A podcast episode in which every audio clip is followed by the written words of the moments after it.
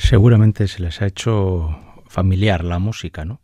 Eh, a mí me pasa muchas veces que oigo algo, eh, no sé muy bien situarla, mm, dónde, qué es, quién la ha hecho, pero no puedo evitar moverme o, sentir que esa música se me hace conocida por lo que sea. Bueno, quizás la razón por la que esta música se ha hecho conocida es porque la compuso un vitoriano, Jesús Guridi, el gran compositor de ópera a la vez. Y, y, a él, a Jesús Guridi, le vamos a dedicar hoy el programa completo, aquí en Radio Vitoria. Eh, pocos compositores merecerían, eh, siquiera por razones sentimentales, más un programa completo que un señor que en sentido estricto solo compuso dos óperas, con lo cual eh, vamos a repartir mitad y mitad para cada una de ellas. Pero sí, es el, uno de los grandes compositores vascos que han hecho óperas y alguna de su, bueno, una de sus dos óperas, en concreto Amaya, está considerada como la gran ópera vasca. Eh, un servidor eh, nunca, prácticamente nunca hace menciones en el programa a cuestiones de actualidad, porque no sabe muy bien cuándo se va a escuchar este programa. De hecho, eh, lo evito de forma consciente. Pero hoy no, puedo evitar el decir que después de casi tres meses de silencio y de echar mucho de menos estar en este estudio y compartir con la gente de Radio Vitoria esta hora estos cincuenta y tantos minutos que tengo para hablar de ópera, que es del único que sé hablar con un mínimo de, de fundamento, pues después de varios meses a cuenta de la plaga y de la pandemia del coronavirus de los demonios, aquí estamos otra vez, creando el programa 177 de Ópera On. Y estos meses han habido eh, repeticiones de programas, pero aquí estamos. Y por si alguien tiene alguna pequeña duda, de hecho hay una persona que me lo preguntó en la calle hace no mucho, Ahora mismo tenemos eh, preparados, tiene un servidor preparados guiones para otros 50 o 60. Así que si por mí es, hay, hay materia, no se preocupen. Ópera On y la ópera eh, ahí se puede abordar desde muchísimos puntos de vista. Y hoy, casualmente, en la vuelta a la, entre comillas, rutina, nos ocupa el programa completo Jesús Guridi. Eh, he dicho que compuso dos óperas. Una de ellas es Mirenchu, y lo que hemos oído para abrir este programa ha sido precisamente el preludio de la ópera, de la ópera Mirenchu. La otra ópera es Amaya. Vamos a dedicarle 15 eh, minutos de música a la primera y otros 15 más, casi 20, a la segunda. Mirenchu se estrenó en 1910. Jesús Guridi había nacido en el 86, así que era un mocoso de 23 años. Algunos con esa edad no habíamos hecho todavía un huevo frito y el señor Jesús Guridi ya estaba haciendo su primera ópera. Eh, no podemos decir que Mirenchu sea una ópera que ha tenido mucho éxito. Lo tuvo en el momento del estreno. Fue un gran éxito y durante los primeros años no solamente se cantó en Bilbao, que fue donde se estrenó, eh, porque entonces Jesús Guridi estaba afincado en Bilbao, sino que también se cantó en el Teatro Real de Madrid y en el Gran Teatro del Liceu de Barcelona. Recientemente, hace no muchos meses, se ha cantado en versión de concierto en el Teatro de la Zarzuela de Madrid. Y un servidor tuvo la oportunidad de escuchar esta ópera por única vez más o menos hacia el 2006-2007 en el Teatro Arriaga de Bilbao. Eh, si nosotros los vascos no hacemos las óperas de los vascos, no las va a hacer nadie. Aunque, por ejemplo, acabo de mencionar que se ha hecho en Madrid. Eh, pero desde luego está en nuestras manos y a mí me gustaría que algún día nos pusiéramos serios para poder poner en escena Mirenchu y tantas y tantas óperas de, vascos que han escrito, a veces con enormes dificultades, eh, óperas que la mayor parte de ellas ahora mismo están en el cajón del olvido. Sin embargo, una de las páginas de Mirenchu, Goizeko Eguzki Argiak, el sol, eh, la, luz del, la luz de la mañana, eh, la luz del sol de la mañana o algo así, eh, es un área que suele cantarse bastante. Evidentemente, cantantes vascos, más fácil, porque eh, la ópera está en euskera. Y Ainhoa Arteta, por ejemplo, ha cantado este área en muchos recitales, eh, tanto aquí como fuera de Euskal Herria. Así que vamos a escuchar este, este área, que es quizás la música más conocida de Mirenchu, y luego vamos a seguir un poquito hablando del argumento de la ópera y de cómo se inspiró Jesús Guridi para construir la que fue en 1910 su primera ópera.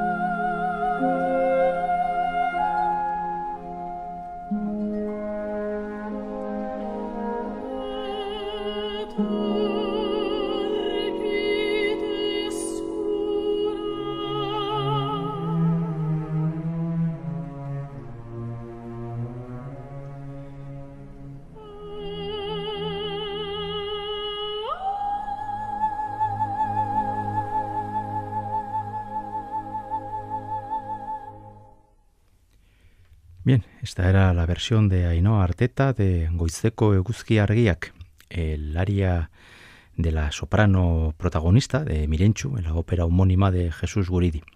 Hay que decir que Jesús Guridi, cuando estrenó en 1910 Mirenchu, además de ser muy joven, la estrenó como zarzuela. Y luego, dos años después, estrenó su versión operística, que es como ha quedado prácticamente eh, de las pocas veces que se, que se suele eh, programar. Jesús Guridi, en mi modesta opinión, eh, es uno de las cuatro patas sobre las que se asienta eh, la exigua ópera vasca. ¿no? Yo creo que si tendríamos que hablar de los cuatro compositores, con tres no tengo prácticamente ninguna duda y el cuarto eh, seguramente sería más sujeto de discusión. Jesús Guridi sería uno de estos cuatro. ¿no? Los otros tres, en mi opinión, son Emilio Arrieta, el navarro de Puente la Reina, que que aunque mm, se escapó mm, o nunca, nunca entró en lo que sería el mundo del nacionalismo y del folclore vasco en sus obras, como compositor es una persona que tiene muchas óperas y zarzuelas grabadas y es un pilar importante dentro de la producción lírica vasca. Pablo Sorozábal, el Donostiarra, o el de Barra, se va a enfadar alguno de Deva, eh, que escribió muchas zarzuelas, de hecho él decía que vivía de las zarzuelas, de tres de ellas sobre todo, La del Manojo de Rosas y la Tabernera del Puerto, pero compuso también dos óperas eh, muy importantes, sobre todo una de ellas, Adiós a la Bohemia, una ópera pequeña, pequeña quiero decir breve, apenas llega a los 50 minutos, pero yo creo que es una obra maestra absoluta, a mí me encanta esa, esa ópera. Y luego otra que ha avejentado quizás un poco mal, que es Juan José. Para Pablo Sorozábal, para el mismo compositor, era su gran ópera y un servidor, como muchos de tierras y vascos, pudimos escucharla hace unos años en el Cursal y la verdad es que yo creo que es una ópera que en su argumento muy dramático eh, ha, ha muy mal. Eh, por ejemplo, eh, hay cosas que se dicen en esa ópera que están pensadas con la mentalidad de los 60, 70 del siglo pasado, donde un servidor nació, por ejemplo, y que a los oídos actuales chirrían una barbaridad por poner un caso, por el trato que sufre la mujer ¿no? en la ópera. Y es un tipo de lenguaje y de actitud que hoy en día provoca muy poco, muy, poco, feeling al, oyente, ¿eh? chirría todo. La, tercera pata de, este, de esta mesa sobre la que se sostiene la lírica vasca sería Francisco Escudero, el más moderno de todos y que compuso Cigor, que compuso eh, Guernica y, con un lenguaje musical más vanguardista pero que tiene en común con, Jesús Guridi, y por eso he mencionado a estos dos, los, últimos, el uso del folclore vasco. Y es que Jesús Guridi sería la cuarta pata. Jesús Guridi compuso bastantes zarzuelas. De hecho, Jesús Guridi es muy conocido sobre todo por El Caserío, la gran zarzuela vasca. Pero como este es un programa de ópera, hoy vamos a hablar solamente de Mirencho y de, y de Amaya. Y así que tenemos a cuatro pilares de la ópera vasca que compusieron sobre todo zarzuela. Es muy curioso. Y es que, ya he dicho antes, eh, conscientemente también, la producción lírica vasca es bastante exigua, y en euskera aún menos. Y en euskera aún menos. Por eso es muy importante que Mirenchu, Amaya y otras óperas eh, en euskera eh, sean programadas aquí, en casa. Quizás ahora no vivimos los mejores momentos para pedir experimentos o para pedir aventuras en lo económico, pero es evidente que si los vascos no nos preocupamos de nuestro patrimonio lírico, no se va a preocupar prácticamente nadie. El argumento de Mirenchu es muy naif, es como muy... Los buenos son buenísimos y los malos son malos, pero a mí, si se me permite, los más, los más veteranos se acordarán de los hermanos Malasombra y Locomotoro, pues a mí me suenan a esa, maldad, a esa maldad bondadosa, ¿no? Eh, que es una maldad de como, como que no quieren molestar. El argumento es bastante poco creíble. Está muy sujeto a la historia al, digamos, a la tradición musical que proviene del mundo nacionalista eh, del siglo XIX del centro de Europa. Por ejemplo, eh, en la música, en el, hablando de la ópera, eh, el mundo de la ópera de Borzak o de Smetana y más tarde de Leos Janacek, que proviene de las zonas de lo que hoy sería la República Checa y Eslovaquia, colocan al idioma checo en el mundo de la ópera. Hoy en día mucha gente sabe cantar en checo por, estos, por estas óperas y son producto de una explosión nacionalista que se produce en, Europa en la segunda mitad del siglo XIX, donde naciones que no existen o que están sometidas a imperios enormes quieren libertad. A Euskal Herria ese movimiento llega bastante más tarde, ya a finales del siglo XIX, y, lo hace de una forma bastante ya mitigada. Por eso, eh, estos eh, compositores que se acercan a esa corriente musical nacionalista utilizan muchas veces el idioma vasco precisamente por eso, y además también motivos del folclore vasco. En las óperas de Jesús Guridi esto es una constante. En Mirenchu, la música que fluye durante los 90, 100 minutos de la ópera eh, prácticamente se nos hace eh, familiar por su acercamiento sin ningún tipo de disimulo al folclore vasco. Y en el caso de Amaya ocurre exactamente lo mismo como luego tendremos oportunidad de escuchar.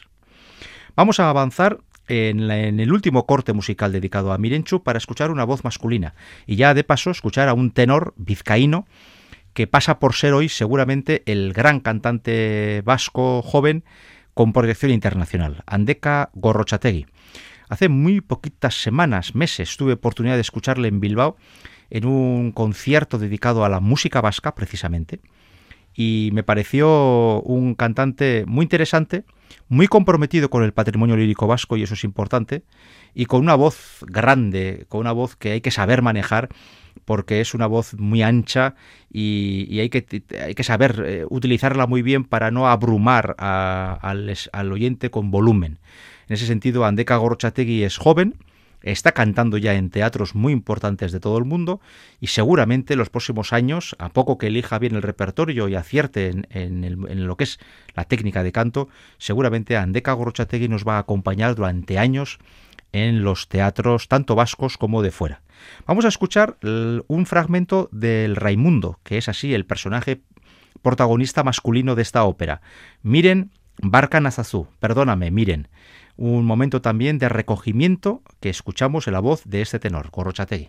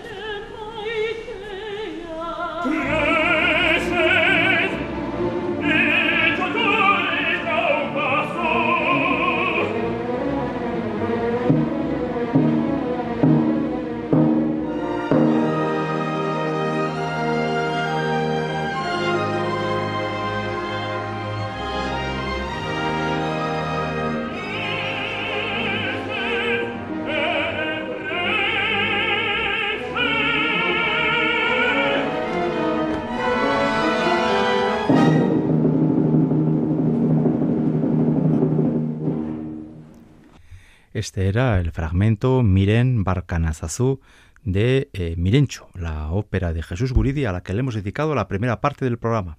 Vamos con la segunda y última ópera que compuso Jesús Guridi, el protagonista absoluto del programa de hoy, Amaya. Amaya está considerada la gran ópera vasca.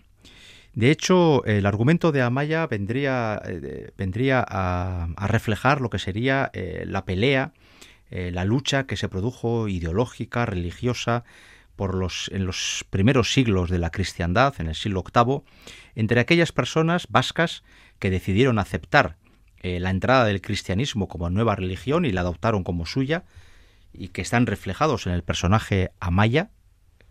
Y el segundo grupo de esta ópera serían aquellos que eh, no aceptan esa entrada y que prefieren mantenerse dentro de los antiguos ritos paganos. este, este, grupo de personas está reflejado en el personaje de Amagoya.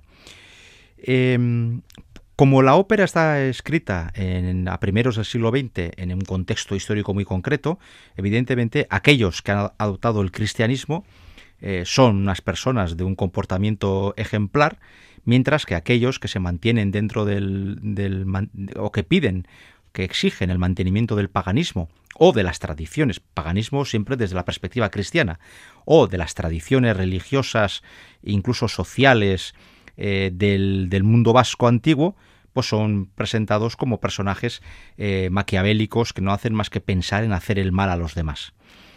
Hubo un crítico que en una ocasión, con motivo de la presentación de la que ha sido la última grabación de Amaya, de la que luego hablaré un poquito, dijo que se podía hacer un paralelismo entre, salvando todas las distancias que conste, entre Amaya de Jesús Guridi y el Parsifal de Richard Wagner. Parsifal de Wagner es una ópera desconcertante por la presencia y sobre todo en la forma en que queda presentado el cristianismo dentro del corpus operístico de un compositor que nunca eh, se presentó como un adalid de lo religioso. Y sin embargo, en el mundo de Parsifal eh, eh, todo gira en torno, de hecho el acto primero, por ejemplo, es prácticamente una misa, ¿no? y todo gira en torno a la, a la sangre de Cristo, al cáliz, hay elementos mitológicos, pero la impronta religiosa está muy, muy presente y es bien conocido el shock que produjo en muchos wagnerianos de pro en su momento el mismo estreno de Parsifal. Bien, pues insisto, salvando todas las distancias, Amaya sería nuestro Parsifal particular, donde se plantea esa pelea que se produce entre las dos formas de entender no ya tanto solo el presente de los vascos en el siglo VIII, sino también el futuro, hacia dónde camina Euskal Herria, eh, el mundo vasco, lo vasco, en ese momento en el que ha entrado una nueva religión y se produce ese choque cultural. Porque no es solo una cuestión de religión, es también un choque de, de estructuración de lo político, lo social, porque con la religión viene, por ejemplo, una forma de entender las relaciones personales, el matrimonio, lo sagrado, mientras que en lo, en lo mm, antiguo se podía entender eso de una forma más libérrima o de una forma más lo que podría ser un pecado para un católico. Ahí se produce el conflicto que, insisto, no es solo religioso, sino que es político, social, cultural, y eso queda de una forma reflejado en Amaya, que, como bien es sabido, proviene de una novela de Navarro Villoslada, que era Amaya o los vascos en el siglo VIII, toma como referencia esa novela y la, la adapta a un libreto operístico. El fragmento más conocido de Amaya, sin duda ninguna, es eh, la escena orquestal de Plenilunio y Espatadanza, sobre todo esta segunda. Y vamos a escuchar, aunque dura bastante más de lo habitual en nuestros cortes musicales, vamos a escuchar el fragmento orquestal completo del Plenilunio y la Espatadanza de Amaya de Jesús Guridi.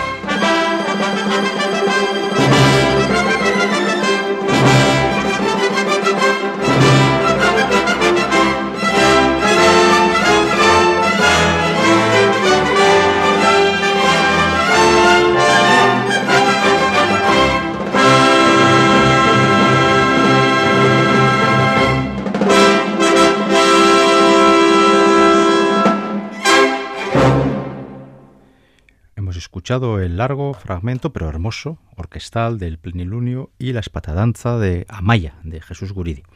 Pero como en toda ópera que se precie, también la presencia de la voz es, es importante. Así que vamos a acabar el programa de hoy escuchando la última escena de la ópera. Programa que, por cierto, antes he comentado que es el número 177 de Ópera On, de Radio Vitoria, Irene Martínez en el apartado técnico y un servidor Enrique Bert ante el micrófono somos quienes estamos construyendo esta propuesta que hoy gira en torno a la figura del compositor eh, vitoriano, gastistarra, Jesús Guridi. El epílogo de Amaya es lo que va a cerrar este programa, los últimos nueve minutos de la ópera, que son además un reflejo casi perfecto de lo que ha sido y lo que significa la ópera, Amaya. Eh, Teodosio el enamorado de Amaya está de ermitaño en una cueva, aislado del mundo, atado con unas cadenas y no sabe que ha sido de Amaya. Eh, su gran enemigo, Asier, va a llegar hasta el lugar de la cueva donde se encuentra Teodosio y eh, va a reconocer sus pecados, va a reconocer su traición y va a pedir el perdón de Teodosio y su conversión al cristianismo. Al mismo tiempo, Teodosio ha tenido noticias de que Amaya vive y de que aún eh, siente amor por él. Eh, en un acto de generosidad, porque Teodosio siente odio o rencor hacia Asier, le va a perdonar y le va a preguntar si cree en Jesucristo. Ante el, ante el sí de Asier lo va a bautizar y Asier, su enemigo, va a morir. En ese momento un estruendo se va a escuchar en la cueva y Teodosio va a ver cómo la cadena que le ha atado durante años cae como eh, efecto de un milagro.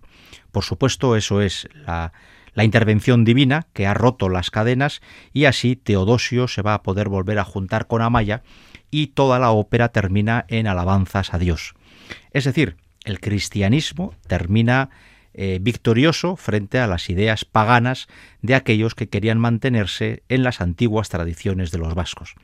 De hecho, el mismo Teodosio va a bautizar a Amaya y le va a cambiar el nombre, lo cual eh, hay que decir que visto con los ojos de hoy tiene también una simbología muy curiosa, porque a Amaya le va a le va a poner un nombre cristiano, un nombre eh, latino y va a ser Constanza. Eh, así pues, una mujer cristiana, una mujer buena cristiana, no podía tener nombres paganos. Y eso en 1920 se entendería de otra forma. Desde luego, hoy mm, provoca pues más de una reflexión sobre la, unión que se producía ya en la mente de, muchas personas entre lo cristiano y lo romano o lo latino, mientras que lo vasco o lo euskérico sería no cristiano. Eso también tiene mucha relación con lo que años después, por ejemplo, en la dictadura franquista, e incluso antes, pero sobre todo la dictadura franquista, cuando, se cuando se decía eso de hábleme usted en cristiano, nos estaban diciendo muy claramente cómo querían ser interpelados y en qué lengua lo querían ser. Bien, este es el final de, Amaya, el epílogo, los últimos nueve minutos que nos van a ocupar eh, para cerrar este programa. Vamos a escuchar en la versión que se grabó, creo que fue en el año 1999, hablo de memoria. Yo tuve la fortuna de estar en esas grabaciones en el Teatro Arriaga y fue curioso porque Amaya, una ópera en euskera, la grabaron cantantes que prácticamente ninguno de ellos era euskaldún entre los principales. Entre los papeles pequeños eran todos. Estaba Icharo Menchaca, estaba Ángel Pazos y otra gente que ahora mismo no recuerdo. Pero los grandes protagonistas eran todos eh, americanos, o, eh, sudamericanos o norteamericanos. Estaba, estaba esta mm, Marian Cornetti, que era estadounidense, César Hernández, que era puertorriqueño, eh, es decir, cantantes que no tenían ningún tipo de tradición con, la, con el idioma vasco. Estaba también Rebecca Copley, que si no me equivoco era estadounidense, y Rosendo Flores, que era también sudamericano. Eh, por lo tanto, eran eh, personas que no sabían seguramente ni que Jesús Guridi existía, pero se implicaron, aprendieron a pronunciar el euskera y lo consiguieron de una forma bastante, bastante más que digna. Vamos con este epílogo, así termina Amaya y así termina el programa de hoy. Este programa que ha girado en torno a la figura de uno de los grandes de la, de la lírica vasca y desde luego al gran compositor eh, gastistarra por excelencia, Jesús Guridi. Con este epílogo con esta apología del cristianismo en este mundo eh, del, del principio, muy principio del medievo Euskaldun. Hasta la semana que viene.